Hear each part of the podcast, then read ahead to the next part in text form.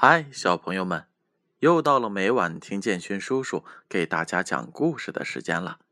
今晚建勋叔叔要给大家读《习惯启蒙故事》这本书。这本书是由中国纺织出版社出品的，编著是杨小黎。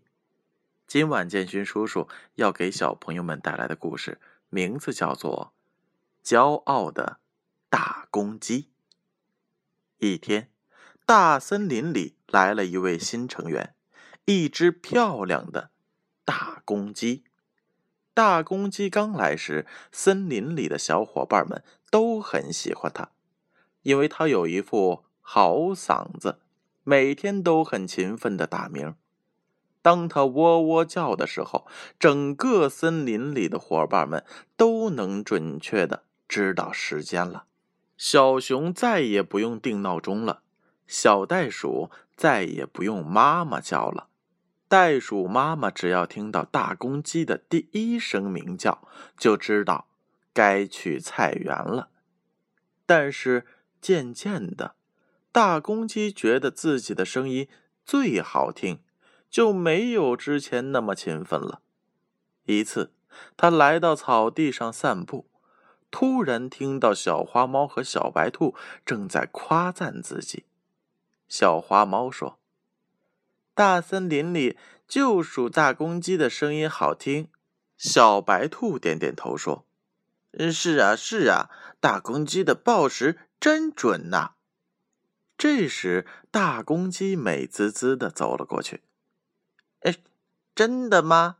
我的声音最好听。”小花猫点点头，笑着说：“呃，是的，是的。”大公鸡继续问：“我的报时最准确？”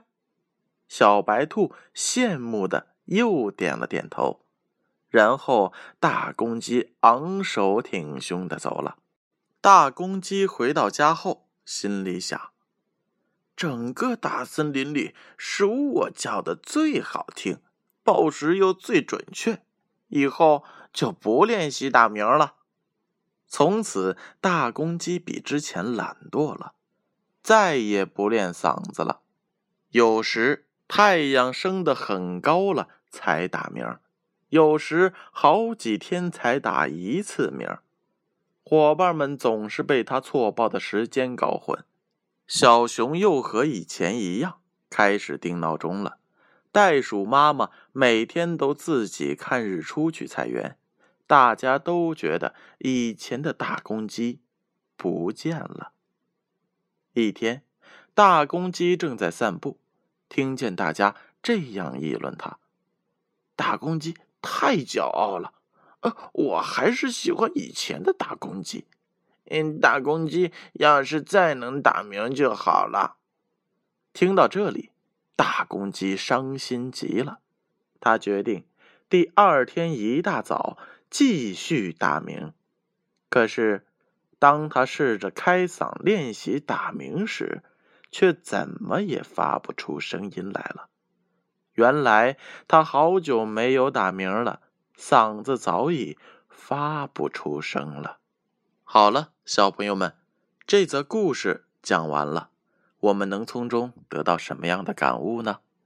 做事情一定要坚持不懈，这样。才能有所回报，才能被大家认可，切不能半途而废呀！接下来的时间是建勋叔叔来解答上一回故事的答案的时候了。上一回的故事名字叫做《山羊爷爷再见》。建勋叔叔一共问了两个问题。第一个问题：这是什么样的一次活动？答案是。认植物。第二个问题，小朋友们忘记了什么事？答案是 B，向山羊爷爷说再见。小朋友们，你们答对了吗？那接下来就请听今天的问题吧。大公鸡打鸣时的声音好听吗？A，好听。B，不好听。第二个问题。大公鸡为什么发不出来声音了？A，因为大公鸡长得太漂亮了；B，因为大公鸡好久都没有打鸣了。问题的答案将在下一回故事当中揭晓。接下来的时间，闭上眼睛，乖乖睡觉吧。让我们明晚再见。